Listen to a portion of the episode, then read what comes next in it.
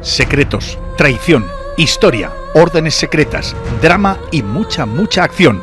Eso es lo que descubrirás en The Hears, Los Herederos, la nueva novela histórica de John Wolf, que está cosechando grandes críticas entre los lectores.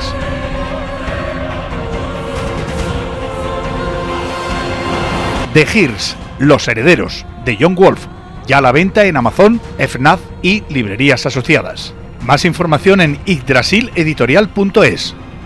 The Hears, Los Herederos, la nueva novela histórica de John Wolf.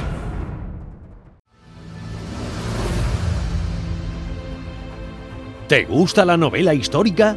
¿Eres un apasionado del Código da Vinci?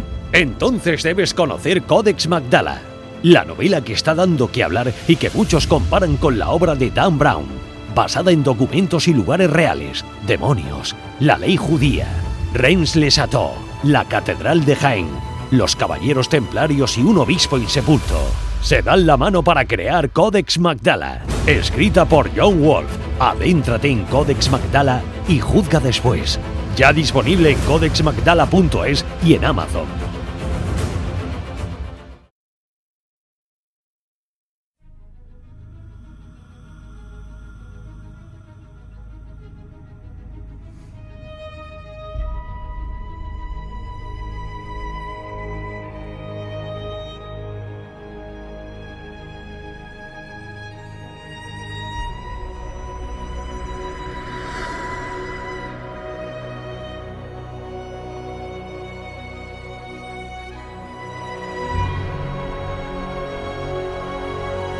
¿Están preparados?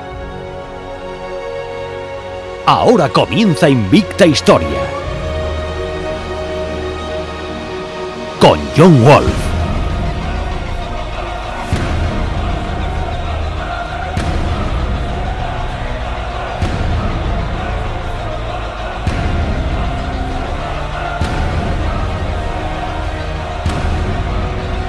Visita invictahistoria.es.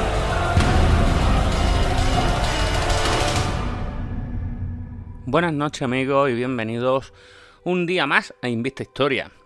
Hoy vamos a adentrarnos en ese mundo que muchas veces acapara nuestra atención, ¿no? Eh, a veces por el morbo del pasará algo, ¿no? Eh, ese, ese tema esotérico, ¿no? Mágico, místico, como son los cementerios, y otras veces también por el tema de, de la belleza y la historia y las curiosidades de muchas de sus sepulturas.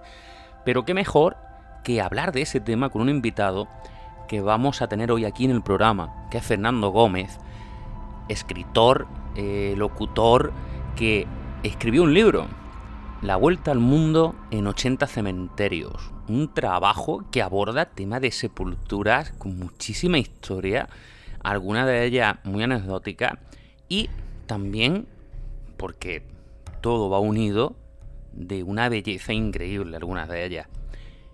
Y no menos las historias que muchas veces rodean estos lugares que, aparte iguales, como decía antes, aparte iguales, hay gente que se sienten fascinada por todo ello que hemos comentado y hay otras que por historias más tenebrosas que se cuentan sobre ellas, por lo mejor sienten cierto rechazo, ¿no? Pero aquí vamos a basarnos en la historia, en las leyendas y en esa arquitectura que muchas veces es única.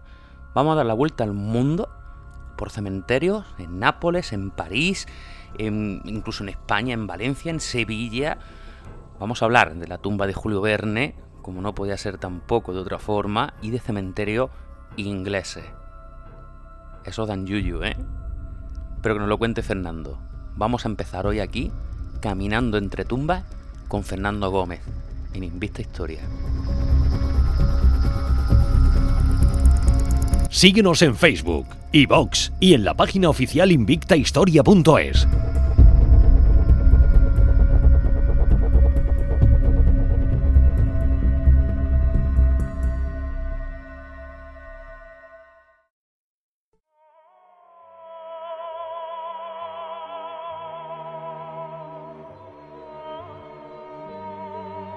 Visita invictahistoria.es.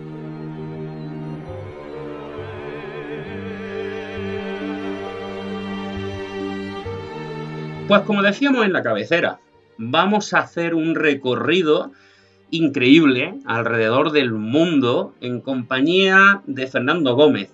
Eh, vamos a hablar un poquito de esa obra suya, La Vuelta al Mundo en 80 Cementerios, y también de otras que tiene ahí listas sobre el tema de misterios en Barcelona y muchísimas otras sorpresas. Bienvenido a Invista Historia, Fernando. Hola, muy buenas, encantado de estar con vosotros.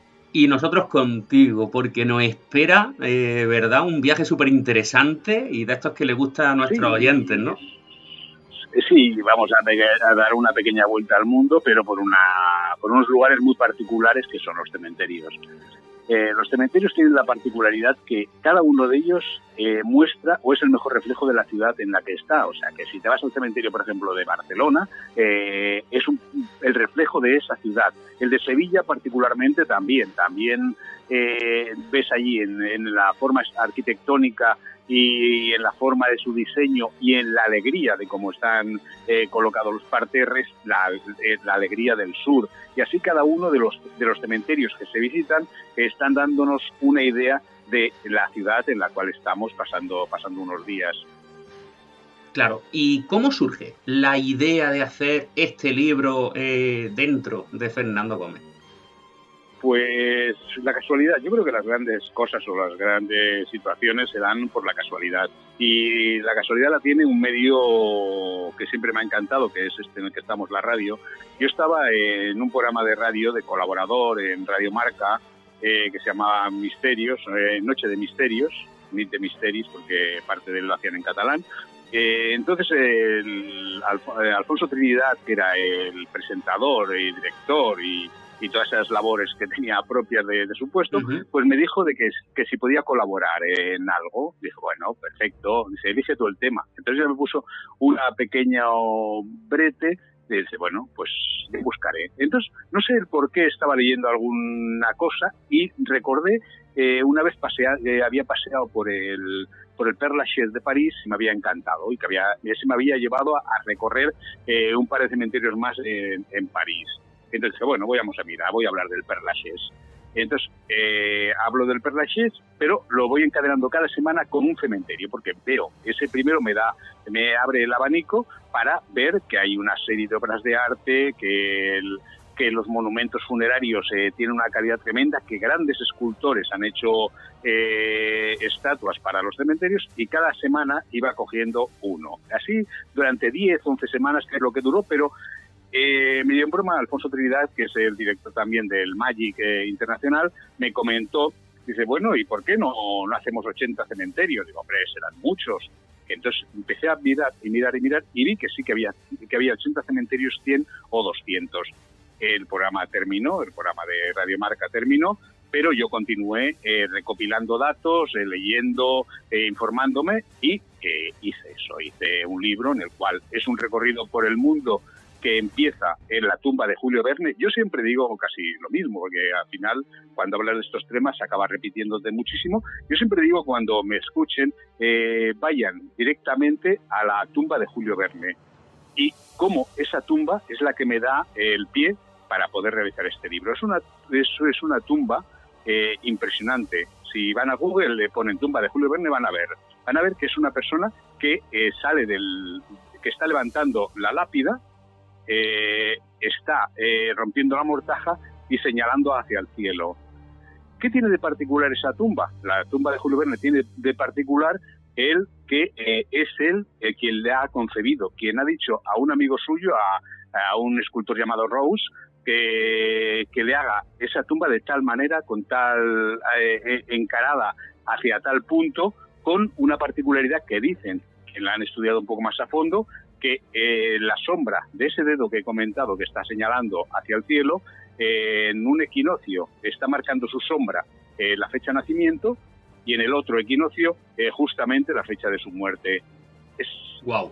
es una, sí, es una tumba en la cual pues hay de nuevo el misterio de Julio Verne si perteneció a alguna alguna algún grupo esotérico que hay muchísimas bueno hay, hay, divergencias en ese punto pero pero que la, que la, que la tumba, el sepulcro de Julio Verne es muy particular. Por eso vuelvo a repetir que me gustaría que la gente en este momento que me esté oyendo o cuando terminemos la entrevista eh, me, se acerque a, a, Google y vea esa tumba más alguna de las que, de las que hablaremos. Claro, también lo vamos a poner como hacemos la sección en el programa, vamos a poner también ahí esa foto porque incluso a mí me ha despertado ya la, la intriga. Claro, porque un autor como Julio Verne, que digamos, parece incluso que predecía cosas del futuro, pues parece que incluso en la tumba, ¿no? Eh, sigue rodeándole el misterio. Sí, eh, para que se hagan una idea. Bueno, la tumba está en el lugar donde muere Julio Verne, que es en Amiens, o sea, no es una gran capital, eh, no tiene nada en particular ese cementerio, pero este libro, con el título que lleva de la Vuelta al Mundo en 80 cementerios, que es una copia o una referencia a la Vuelta al Mundo en 80 días, creo que no tenía mejor empezar. Y pero es que además es que es, es de, de las más bonitas. A mí que conste que para mí la escultura funeraria más bonita se encuentra en Sevilla. ¿eh? Eh se encuentra el de, un, el de un torero, el, de, el del gallo. Es preciosa porque pues esa es impresionante por el juego que tiene de eh, contrastes entre, entre el mármol, eh, entre el color blanco, entre el blanco del mármol y el color oscuro del bronce, eh, como eh, tiene también la particularidad que eh, uno de los que llevan el ataúd, porque son, no sé, son un montón de, figuras que están llevando el ataúd, el cuerpo de, del torero, pero es que una de esas personas no pudo estar allí porque ya estaba muerta, murió antes que él. Entonces es un homenaje a una persona que ya estaba muerta, pero que lo hacen revivir dentro de la escultura. No la revelamos, que la descubran en el libro. Eh, exactamente, que la descubran porque para mí es eh, muy bonita. Eh, hay también otra, bueno, hay muchísimas preciosas porque el arte escultórico en los cementerios es, es impresionante. impresionante porque incluso un, un, programa exclusivamente de, de, arquitectura me llamó para hablar del libro, porque los, todos los arquitectos llegan a estudiar cementerios por su diseño, por la forma en que están, en que están colocados. Claro, eh, por lo que has dicho, creo que me espero la respuesta. Pero te voy a hacer la pregunta. Cuando Fernando Gómez, eh, digamos, ve, visita o se informa sobre un cementerio para este libro, ¿qué es lo que, digamos, más atrapa su atención? ¿El romanticismo de esas tumbas? ¿O como a lo mejor hay algunos oyentes que tiran más, digamos, por la parte eh, gótica o tenebrosa? Mm, yo, pues por la, yo por el romanticismo, sino por las personas que están ahí enterradas. Es, es un libro de historia. Yo tengo un, un libro, una novela que escribí, que, que, uno de los protagonistas soy yo mismo, pero cuando pasa el auténtico protagonista de la historia mira una tumba y es mi tumba. Entonces, eh, el, el, cementerio reúne romanticismo, porque eh, si queremos encontrar una historia de amor, vamos a encontrar una historia de amor preciosa y no vamos a salir de España. Si van al cementerio de Valencia, en el cementerio, hay un nicho eh, el cual está enterrada una persona. Es una eh, bellísima historia de amor que, incito al que al que tenga mi libro que la que la lea y la, y ojee. Si vamos al de París, al que hablaba de Père Lachaise, nos encontramos de que el cementerio de, París, el Père Lachaise, que es el más importante y, creo y para mi gusto el más bonito, porque ahí están Oscar Wilde, está Jim Morrison, pues eh, nadie quería ser enterrado allí, caía un poco a traspié de la ciudad de París. ¿Y qué hacen? Pues van a buscar los cuerpos de, la pareja más importante de la Edad Media eh, romántica, que eran Abelardo y Eloísa. Abelardo y Eloísa es una historia de amor eh, muy eh, muy al límite en la cual no se pueden casar porque él es clérigo, ella es la mujer más lista, es la mujer más inteligente de su época. Hay, hay un entreamado que, que no puede hacer realidad ese amor o llevarlo a la conclusión. Entonces, ¿Qué ocurrió? Que los enterraron a, los dos personajes, a Abelardo por un lado y a Loisa por otro, pero separados. Entonces el ayuntamiento, eh, cuando hicieron el Perlachés, que era, de, era privado, eh, y no les compraba nadie eh, tumbas, pues ¿qué hicieron? Fueron a buscar los cadáveres de Abelardo y Eloísa y les crearon un mausoleo precioso en, en el Perlachés y ahí están enterrados juntos. A partir de entonces todo el mundo quería ser enterrado al lado de Abelardo y Eloísa. Y entonces cuando empezó a subir y todas las personas querían ir al Perlachés. El Perlachés, para mi gusto, es el cementerio creo que más cultural de todos. Hay algunos que me gustan por algunos motivos más, pero el más cultural porque te encuentras a todo el saber a, grandes personas, desde Chopin hasta, hasta Oscar Wilde que estaba comentando, eh, Jim Morrison, y tiene la particularidad de que el que vaya, si alguien escuchando este programa le entran a las ganas de visitar cementerios y curiosidades, eh, que no se pierda el Père cuando hayamos acabado estas cuarentenas y podamos salir, eh, no se pierda una estatua adyacente que es la de Víctor Noir. La, de Víctor Noir, si uno se fija, eh, verá que lo que es la bragueta del personaje está totalmente desgastada, porque la gente se acerca allí, las señoras, porque tocarle la bragueta significa fertilidad. Entonces, sí, van allí, durante un tiempo llegaron a cerrarlo, llegaron a cerrar para que la gente no lo tocara, pero eh, ante la presión popular que la gente decía que por qué habían tenido que tapiar, bueno, tapiar, poner unas verjas para que la gente no se acercara, el Ayuntamiento de París, en, connivencia con el Père Lachaise, decidieron, decidieron quitarlas, porque es que no podían estar allí. Y, igual que, que la tumba de, el monumento a Oscar Wilde, donde está enterrado, eh, está tapado con metacrilato para que la gente no besase el mármol eh, y dejase marcados los, los labios, que es lo, típico que se hacía, pues eh, en este no. Y entonces, pues, la historia de Víctor Noir es una historia curiosa. Pero es que los cementerios es eso, es arte, eh, tanto arquitectónico como, como la historia viva de la ciudad y de, y de los seres humanos. Y vemos también que a medida que vamos recorriendo el mundo, el tip, eh, la forma de, enterramientos o la forma de, respeto a los muertos es totalmente diferente. Claro, eh, digamos, ¿ha habido algún cementerio o algún mausoleo, tumba, nicho que haya impresionado, dejando a un lado el tema del gallo, ¿no? Por su belleza, pero eh, que haya impresionado, que haya puesto los pelos de punta, Fernando?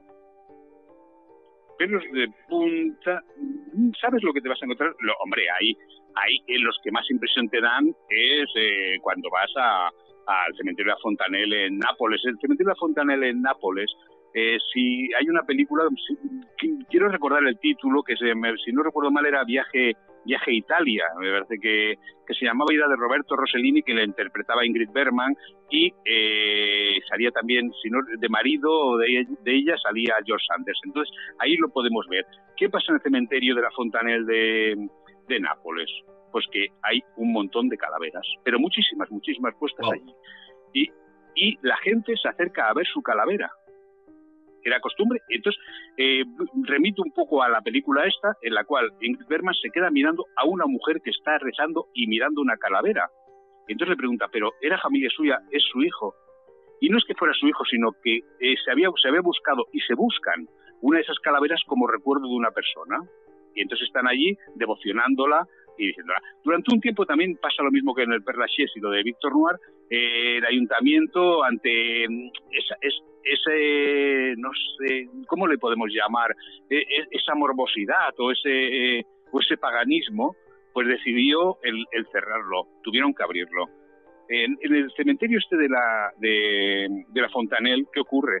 Que la gente suele ir con sus décimos de lotería a, a invocar a la calavera, a la, a la cual eh, le tienen ese cariño o esa devoción, para que les dé el premio gordo de, de la Navidad o, de, o del sorteo de, que está haciendo.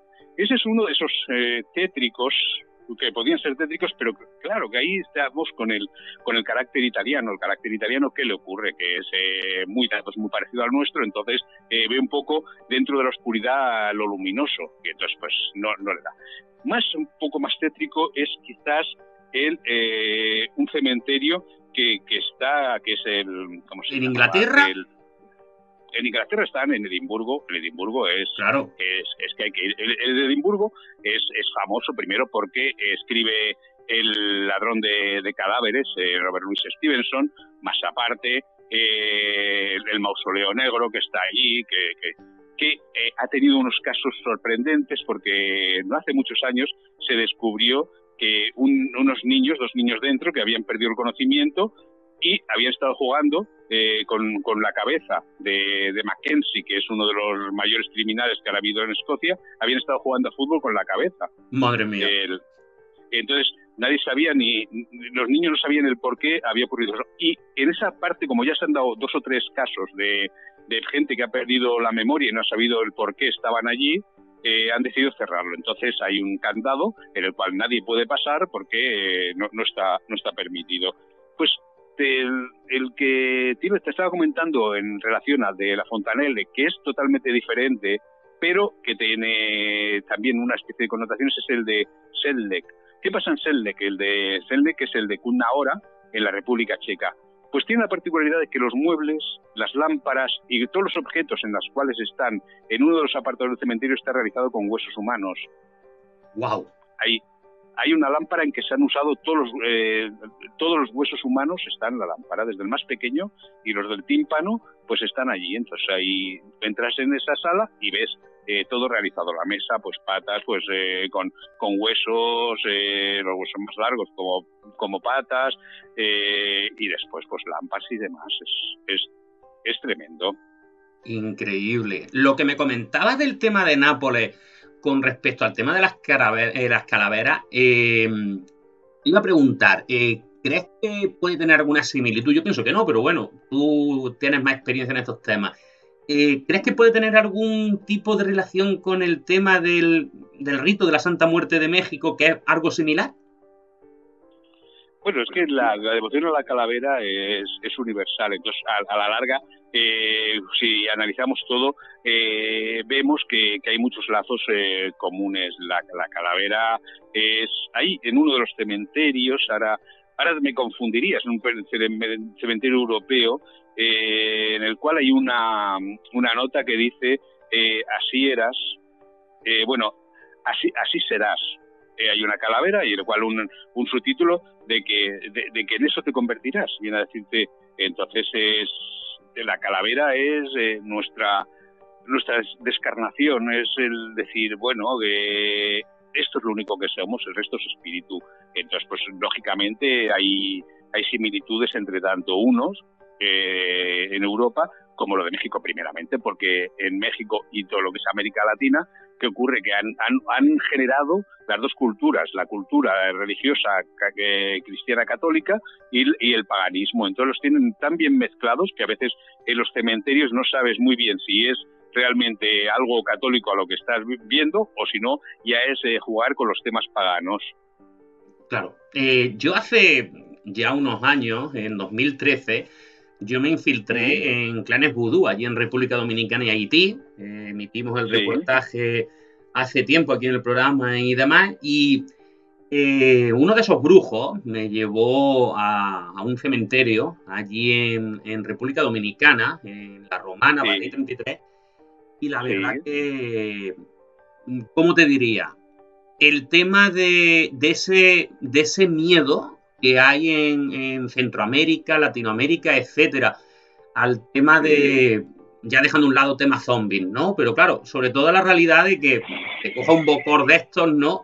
Y yo me enteré de muchísima historia con respecto al tema de que no. ataúdes flotantes y todo eso. ¿Tú has ido a escucharlo? Es curioso. Has nombrado un país que es República Dominicana. La República Dominicana tiene una particularidad, tiene un cementerio que no es que sea vistoso por fuera, que es el cementerio de Cristo Rey, Sí, lo conozco. Yo he vivido allí nueve años. Ah, pues entonces ahí es usted, pues tú sabrás muy bien, el tema en los cementerios de la República del varón y la baronesa. Siempre hay un varón y una baronesa en todos los, en todos los cementerios. Entonces el cementerio tiene a una a una niña que es la eh, que es la María, ¿cómo se llama? María Marina María Marina Mendoza. Y entonces esta es la que está considerada como la como la baronesa del cementerio, la cual les hace favores y la cual eh, le, hacen invocaciones. Con esa, con esa mezcla, con, con la República Dominicana tiene la particularidad que, que une muy bien eh, ambas culturas. Eh, o ambas religiones, porque también el paganismo o los ritos vudús de, de, Haití tienden a, tienden a, a ser también una religión, cuando realmente el, el vudú, donde está, tiene muchísima muchísima importancia, es, sobre todo en Nueva Orleans, que llega, a ver hasta un museo, un museo vudú. Entonces, pues está la reina del vudú. Bueno, incluso hay una canción de, me parece que era del grupo Red Bull, que cantó también Tom Jones, que se llamaba La Reina Bruja de Nueva Orleans. Entonces, pues es, es, ese tipo cultural llevado por, por la comunidad eh, afroamericana, bueno, una africana que se asienta allí, tiene mucho, mucho peso. E incluso yo he conocido también personas que se dedicaban a tener granjas en las cuales de animales perfectos, que habitualmente suelen ser los animales que, que tenga que sea blanco total, que no tenga ni una manchita negra, eh, con una mirada que no tenga ningún ni, un poco de, de, bizquería o de, tenerlo un poco bizca la mirada, eh, se dedicaban a eso y era comprado por grupos eh, que hacían rituales vudú. está muy me, comentó de que viviendo ahí tú lo sabrás porque es esta República Dominicana, en la cual cuando ves algunos símbolos con los que te han marcado la casa, te empiezas a, tener miedo y a tener que contratar a una persona para que eh, te limpie el, el, el, hogar de, esa, de esa energía negativa que te ha impregnado. Sí, son, son muy creyentes, muy sugestionables, mejor dicho, con el tema con el tema vudú, ¿eh? Sí, sí, sí, sí, sí. Entonces, pues, eh, no hay que nunca quitarle, no sé, o, tener, no hay ni que tener miedo ni tampoco ser excesivamente valiente ante, ante esas cosas porque porque a veces ocurren. Yo, yo sé que gente, además con, con estudios, tenía pánico a eso. Si le pintaban la casa o le ponían la vela negra o como se llama o lo que le suelen hacer, pues entonces estaban bastante, bastante asustados. En Haití, si te dejaban un sombrero de copa, y demás, yo recuerdo que, nos decía el, el Bocor, el padrino, nos decía, eh, si te dejan un sombrero de copa, es una amenaza directa de Barón Samedí, el guardián del cementerio. Sí, sí, exacto, exacto, exacto. Entonces, eh, el Barón Samedí pues está teniendo, bueno, sobre todo también volvemos a Nuevo Orleans, Nueva Orleans a ser la ciudad más grande de, para este tipo de, del vudú y de este tipo de ritos, pues se, está muy, muy acentuado. Pero es que en casas en Haití es que se da en, pequeñas poblaciones en todos los lados, lo tienes presente. Sí, luego, eh, para ir finalizando el tema de cementerio, ¿en cuántos de ellos te habrá encontrado la típica historia o bien de la novia que no llega a casarse y muere o de la niña que desaparece? eso en todos, eso en la amplia mayoría, eso es es un recurso de, de no sé, de, los cementerios. Es que se da, bueno, ahora yo, yo vivo en Barcelona y no muy lejos del cementerio San Andrés. Voy allí y existe esa historia. Pero es que vas al de Pueblo Nuevo, aquí no mucho más lejos, y también te vas a, a Estados Unidos, a, a, Sabana en Georgia, y también te lo encuentras, y te encuentras de muchísimos. Hay una serie de eh, personajes que, que se repiten eh, la Llorona se da en toda Sudamérica, entonces pues, pues sí, son, eh, son reflejos de culturales de cada uno y, lo único que, nos demuestra eso, de que no somos tan diferentes de una punta a otra del mundo. Yo, yo animo a que la gente pues vaya y, ya que estamos aquí, ya que estoy eh, con el libro, pues se acerque a, la Vuelta al Mundo en 80 Cementerios de, de Luciérnaga y entonces pues que lo vea porque se van a enterar también de, curiosidades muy particulares. Hay un pueblo eh, en el cual está, está prohibido morirse, pero por, por nota del, del señor del, del, señor eh, alcalde desde hace pues de los años 60, 70, por nadie se ha muerto. sí, sí, exacto, porque no, pero te explico el motivo. Y hay uno muy, muy simpático que siempre se queda bien, que es el de Sapanza. Es un cementerio alegre. Todo el cementerio está eh, pintado con unos colores, más que nada el azul también, porque es un poco el azul del color de, la cultura dacia, pero que, todos son, eh, no chistes, pero pequeñas historias en cada, en cada tumba que cuentan la vida de ese personaje. Entonces, eh, igual ves a una persona que le ha dado un, una, que murió de una de una yegua o de, o de una mula, y entonces está ahí el representado volando por el aire y, la mula dando la coz y después pues con frases pues irónicas de maridos a mujeres de porque qué feliz me quedo cuando tú has muerto y cosas así pues nos encontramos en todo el mundo una serie de historias eh, tan tan atractivas y tan nuestras que, que no sé que, yo siempre recomiendo que si una persona va a una ciudad hay mucha gente que se ha acercado sobre todo a, a Génova. Génova no es una ciudad excesivamente bonita, pero es que Génova tiene uno de los cementerios más bonitos del mundo, que es el de Staglieno. En el de Staglieno está la historia de la cerillera, que es una, eh, de, perdona, la castañera, que es que es, es, una historia preciosa. Una mujer como toda su vida ahorra para que para hacer eh, una tumba, para, para hacerse una estatua pero es que es muy bonito Staglieno, Staglieno. Siempre recomiendo también de que en estas en estos viajes a, a través de Google eh, o a través de Internet que se metan y vean el cementerio de Staglieno y vean las estatuas. Eh, mira, Fernando, de los oyentes tenemos dos preguntas nada más con respecto al tema del cementerio. Vamos, dos nada más. Eh, había más, pero hemos seleccionado como siempre un par de ellas.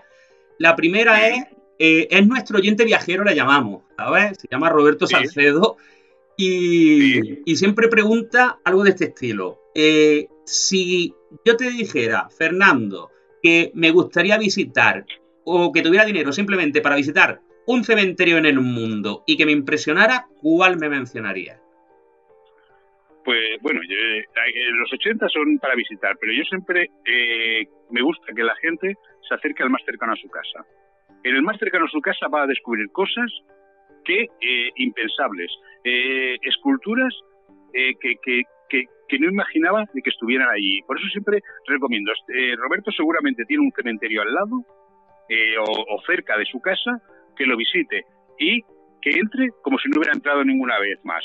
Y que se olvide si tiene algún familiar enterrado, simplemente ir a la, a la, tumba de su, de su familiar. Que se recorra tranquilamente, que se siente en un banco. Yo siempre eh, es uno de los sitios más relajantes. Fíjate, hay una novela eh, impresionante, que es una de las mejores novelas que se han escrito, que es el Drácula de Bram Stoker, en el cual eh, la, protagonista, tanto, tanto, tanto Mina como, como su amiga Lucy, se van a leer a un cementerio, al cementerio de Whitby. El cementerio de Whitby lo nombro, pero claro, la connotación que tiene con, con, esa gran novela que es, el, que es Drácula de Bram Stoker. Pero que se acerque, que Roberto se acerque a ese cementerio, al cementerio más cercano y cuando salga realmente habrá descubierto cinco o seis cosas que ni imaginaba que estuvieran, algún detalle, alguna, alguna, algún nombre curioso, muchísimas cosas, o incluso alguna, algún epitafio que, le resulte, no sé, simpático. Eso me pasó a mí que hicimos un especial Halloween eh, en mm. noviembre pasado y demás. Y, estuvimos un rato en el cementerio de aquí de Linares y yo no sabía, eh, que lo, que lo he visitado 200.000 veces y bien acuerdo a lo que dice, yo no sabía que la primera tumba con una identificación, con un símbolo masónico en toda la provincia de Jaén y no saben si la Andalucía está precisamente aquí en Linares por el tema de, las minas que había aquí en, Jaén, que eran propiedad de ingleses.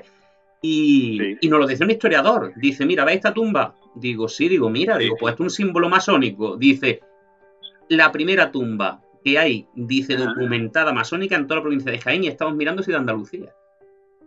Pues, pues sí, ¿ves? Por, eso te digo es que es, curiosísimo lo que se puede llegar a descubrir en un cementerio de, cosas que hemos pasado tantas veces. No hace mucho murió un, bueno, llamamos escultor, algo similar a escultor que, que se llamaba Cristo. Cristo que tenía, eh, sus esculturas simplemente eran tapar eh, con, con tela envolvía los monumentos, le pagaban los ayuntamientos, envuelve, por ejemplo, pues pongamos el, que le hubieran dicho el monumento a Colón de Barcelona, pues él lo envolvía porque se sabía que al cabo de un año, cuando quitaban ese, ese papel que lo envolvía o esa tela que lo envolvía, la gente lo volvía a mirar, porque nos olvidamos de, o ya no sabemos mirar, lo tenemos tan cotidianamente, eso pasa un poco cuando los matrimonios, que a veces ya ni se miran. Y entonces, pues, pues ocurre lo mismo. Después, cuando están se, han separado, ostras, se acuerdan eh, uno de otro. Pero es, a un cementerio hay que entrar con los ojos eh, muy abiertos porque seguro que vas a descubrir algo. Y para finalizar la última pregunta de este tema, para pasar al tema de Barcelona, eh, un oyente nos dice, ¿cuál es la historia mm, que más te ha impactado en que se cuente sobre un cementerio en el mundo? Pues, a ver, es complicada. ¿Cuál puede ser? es complicada, es complicada, pero es que como hay tantas y, y son tan bonitas, ya pues no lo sé, yo quizás la que comentaba antes de, del cementerio del cementerio de, Valencia, que es una historia de amor eh, muy bonita, muy bonita, es de un personaje eh, que al fin que es que es, para leerla, no para contarla. No la eh, cuenten pues, entonces. Pues, pues, la, pues la, de Valencia, la, la de Valencia me resulta muy muy bonita, incluso resulta que que el último noviembre, ya habiendo salido dos años, ya llevaba el libro en, venta, eh, la cadena SER eh, la, resaltó, la SER Valencia resaltó esa historia que, bueno, que si compran el libro mejor, pero que si no, también pueden poner Cementerio de Valencia y entonces buscar esa historia. Seguramente les, desencadenará a, mi libro y entonces ahí, ahí podrán leer ese, ese tema. Perfecto. Ese tema que es muy bonita, ¿eh? Seguro que sí. Y bueno, eh, hace poquito, ¿no? Eh, ha, sacado también un libro con respecto a temas de misterio, enigma, etcétera, leyendas de Barcelona. Sí, bueno, este es antiguo. Lo que pasa es que ahora lo que sí hemos hecho ha sido intentar para que la gente lo, lo lea. Se vendió, se vendió muy bien en sus días, eh, pero para que la gente tenga más acceso se ha puesto a un precio, yo creo que casi, casi ridículo en digital, a 2,69. Entonces, es, es, un precio que tanto Secretos de Barcelona como Memorias de Barcelona han salido, eh, están digitalizados, porque yo soy de, de esos que no, que, que no tienen disputa entre el libro de papel y el, y el libro digital. Lo importante es que la gente lea, que la gente lo disfrute. Y si les gusta, pues eh, después se lo compren en papel. Eh, a mí me pasa un poco, a mí me ocurre mucho como, como le pasaba a Pío Baroja. Pío Baroja resulta de que en una de sus novelas habla de que hay un, de que tiene una habitación con un agujero en el techo y como no la puede abrir de la cantidad de libros que tiene, va echando más libros por el agujero de arriba. Entonces al final ni los lee ni nada.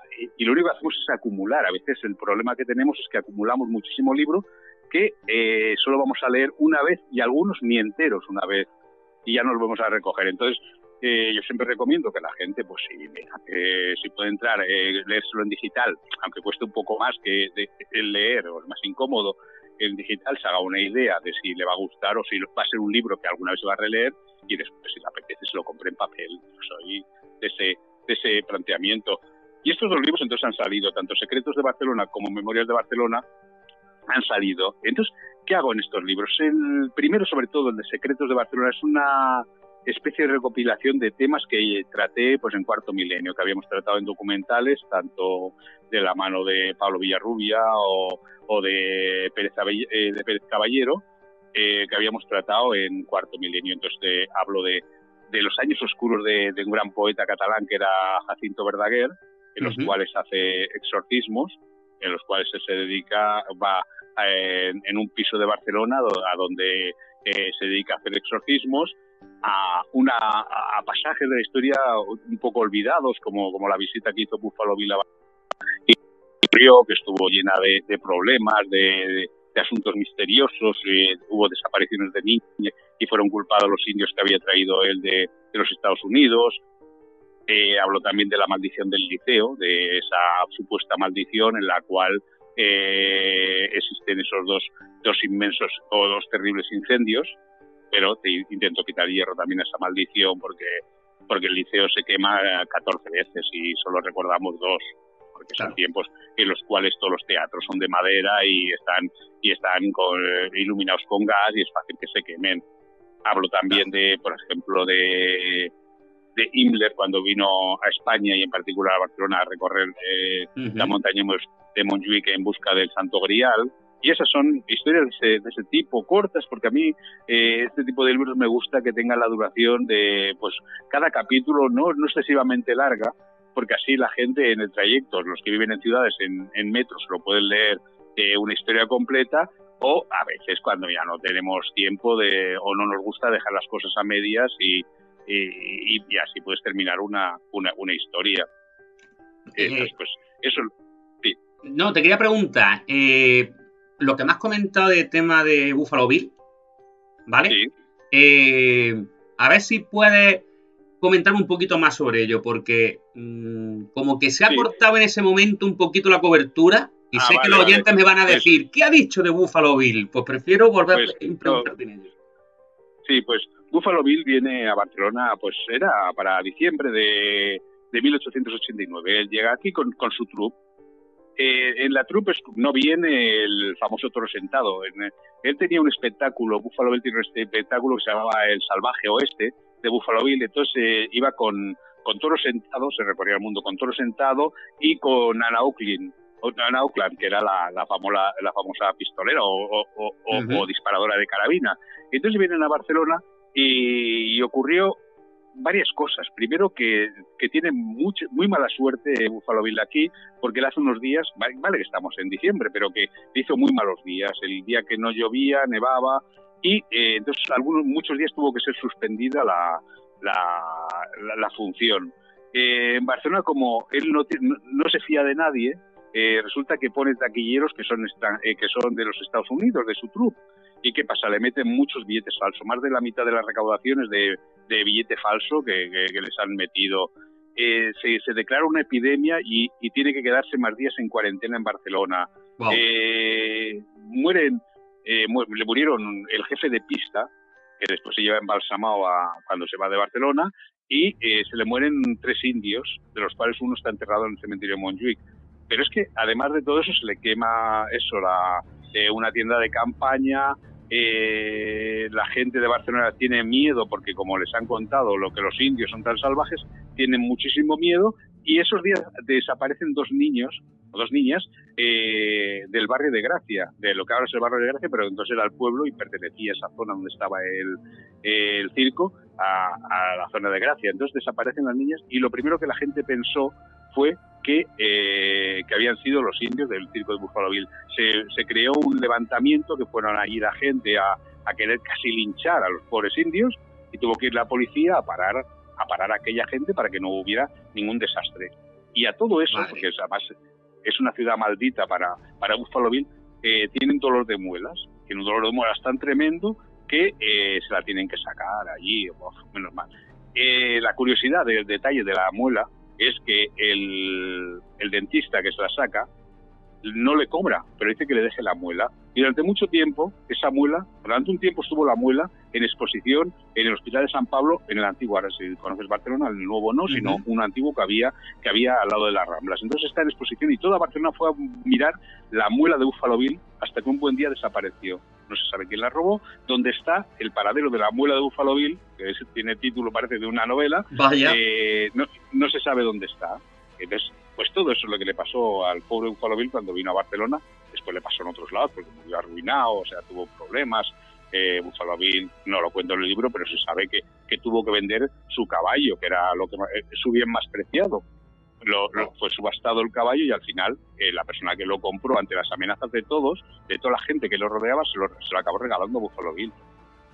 Increíble. Pues, y después, fíjate, en el otro, Memorias de Barcelona, la historia que más me gusta de todas, no, bueno, eh, me gustan todas, tampoco nos vamos a engañar, pero la de, la de Copito de Nieve es preciosa, pero hay una que por, desconocimiento eh, de la gente, pues la puse, que es, hay una canción que se llama Ojos Verdes, que la compuso Rafael de León, eh, muy famosa, es una copla famosísima, Ojos Verdes es, una de esas grandes coplas.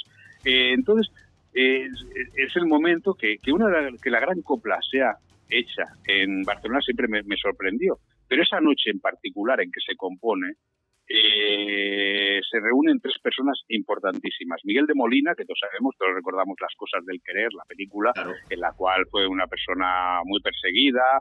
Eh, se reúne él, eh, García Lorca y Rafael de León. Se reúnen en un...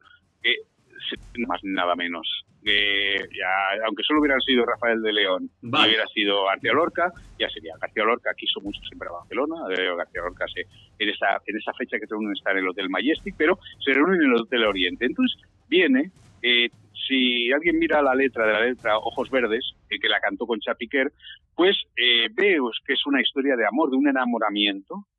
Bueno, que todos decimos, ay, mira qué, qué chica, qué chica de ojos verdes que el otro chico le canta.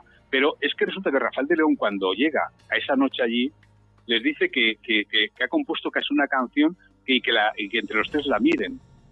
Y resulta que esa canción está compuesta para un marinero que había visto un marinero eh, con ojos verdes guapísimo, porque sabemos que los tres personas eran homosexuales, y hablan, y ese a la, a la, que va dedicada, al que va dedicada esa canción es, es a un hombre, cuando después durante el, eh, el régimen o mientras la cantaba con Chapiquer la acabaron reconvirtiendo en que no era eh, que, era una mujer eh, un hombre hacia una mujer entonces esa esa historia siempre me cautivó, ese momento en particular que tres personas, eh, tres genios, cada uno en su especialidad, se reúnen y, y, sale la canción. Entonces, eso me pareció, es uno de los grandes momentos. Pues también está otra historia que es cuando uno de, un descendiente de Oscar Wilde, Craven, retó al campeón del mundo, a Jack Jackson, a, a, combatir por el, por el título, bueno, por el título mundial en Barcelona, a combatir. Y después una, una historia muy interesante es las películas pornográficas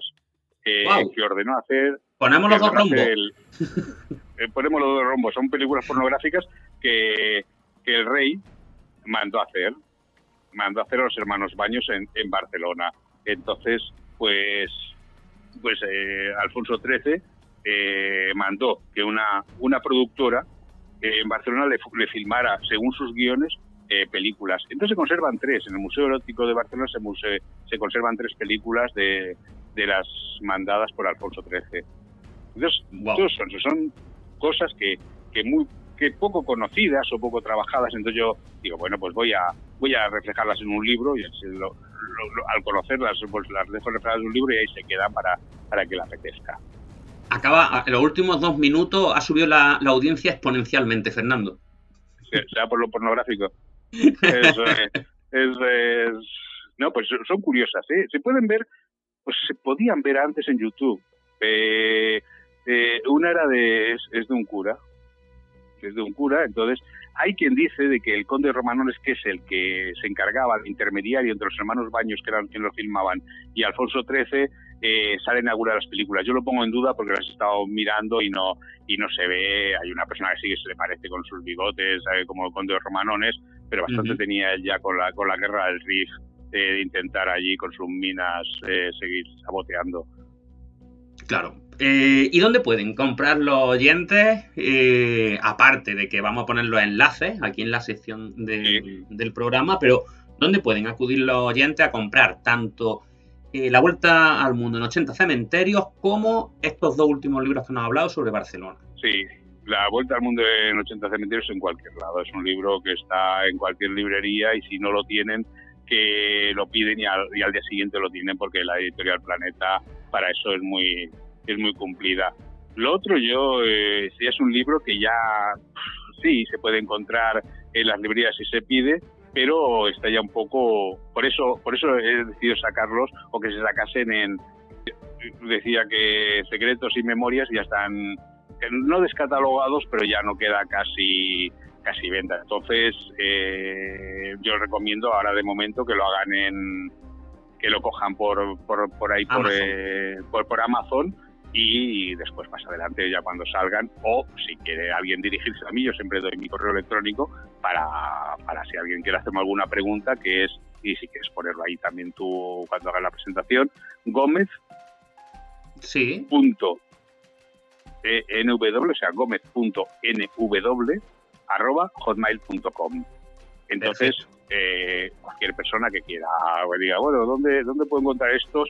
Pues me lo diga, entonces yo les pongo en contacto o los localizo yo y se los mando dedicados o lo que, lo, que quieran. Yo siempre estoy, estoy abierto a, las, a las personas de bien, eh, estoy siempre abierto.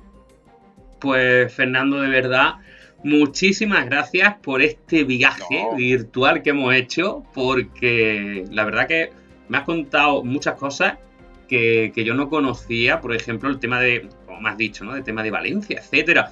Eh, yo no sabía. Sí, lo de Valencia, si quieren poner, es el nicho 1501. Pues le voy a echar un vistazo y le recordamos a los oyentes, vaya a tener las imágenes de, de, esas eh, tumbas, de esos cementerios que más ha centrado Fernando, vamos a poner alguna imagen también ahí con la de Julio Verne, etcétera, para que la tengáis a mano. Y sobre todo, y lo más importante, los enlaces a esas dos últimas, vamos a llamarle reediciones, vamos a llamarle así, de esos libros de, Barcelona y su, su, leyenda y su historia. Y nada, Fernando, de verdad, muchísimas gracias. Yo solo comentar un pequeño error que he tenido, que he dicho Jack Jackson me parece y es Jack Johnson. Eh, pero esos momentos del director. Nada. Se te perdona, pues, vamos, pero seguro. Pues, Pues nada, ya para lo que queráis aquí me tenéis y, los oyentes que me quieran escribir al correo que les vas a dar tú, pues yo encantado de, de responderles. Perfecto, pues un abrazo muy grande de parte del equipo y de todos los oyentes, Fernando. Igualmente. Hasta luego. Síguenos en Facebook, iVox y en la página oficial invictahistoria.es.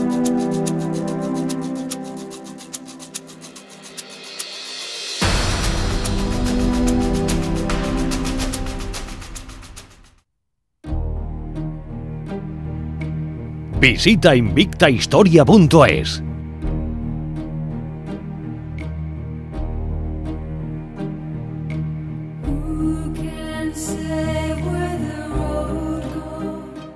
Y hasta aquí ha llegado el programa de hoy. Yo qué queréis que os diga, pero Fernando me ha dejado con ganas de visitar cementerio, de dar una vuelta por esa Barcelona mágica por esa Barcelona legendaria. No conocía la historia de Buffalo Bill y mucho menos, sinceramente, lo del tema de, de las películas de dos rombos de Alfonso XIII, increíble, que, se me tira guionista, ¿no? De, de esos términos.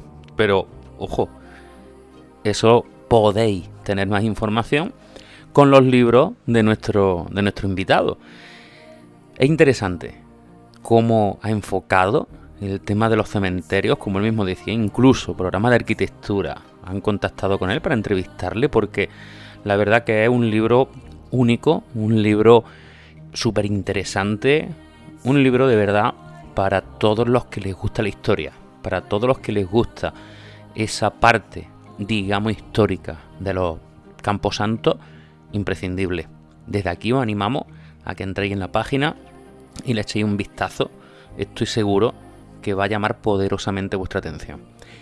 Y nos vemos la semana que viene con otro invitado de lujo, Santiago Posteguillo, Roma, aquí en Invista Historia. Otro premio Planeta que pasa por nuestros micrófonos. Os esperamos. 10 de julio, 10 de la noche, Roma, con Santiago Posteguillo, aquí, en Invista Historia.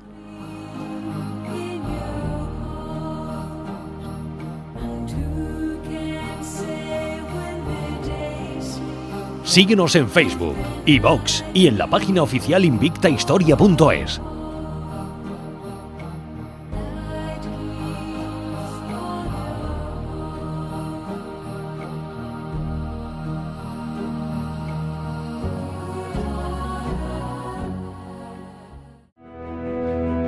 Yggdrasil Editorial les avanza. ¿Creías que todo estaba escrito? Te equivocabas. Codex Magdala II. Revelación. Cachemira en la India. El Papa Luna. El Santo Cáliz de Valencia. La Sábana Santa. Una enigmática cruz. Nuevas claves. Un ancestral linaje y datos históricos. Una nueva obra de John Wolfe Lanzamiento oficial noviembre de 2019 en codexmagdala.com y Amazon. Codex Magdala 2. Revelación.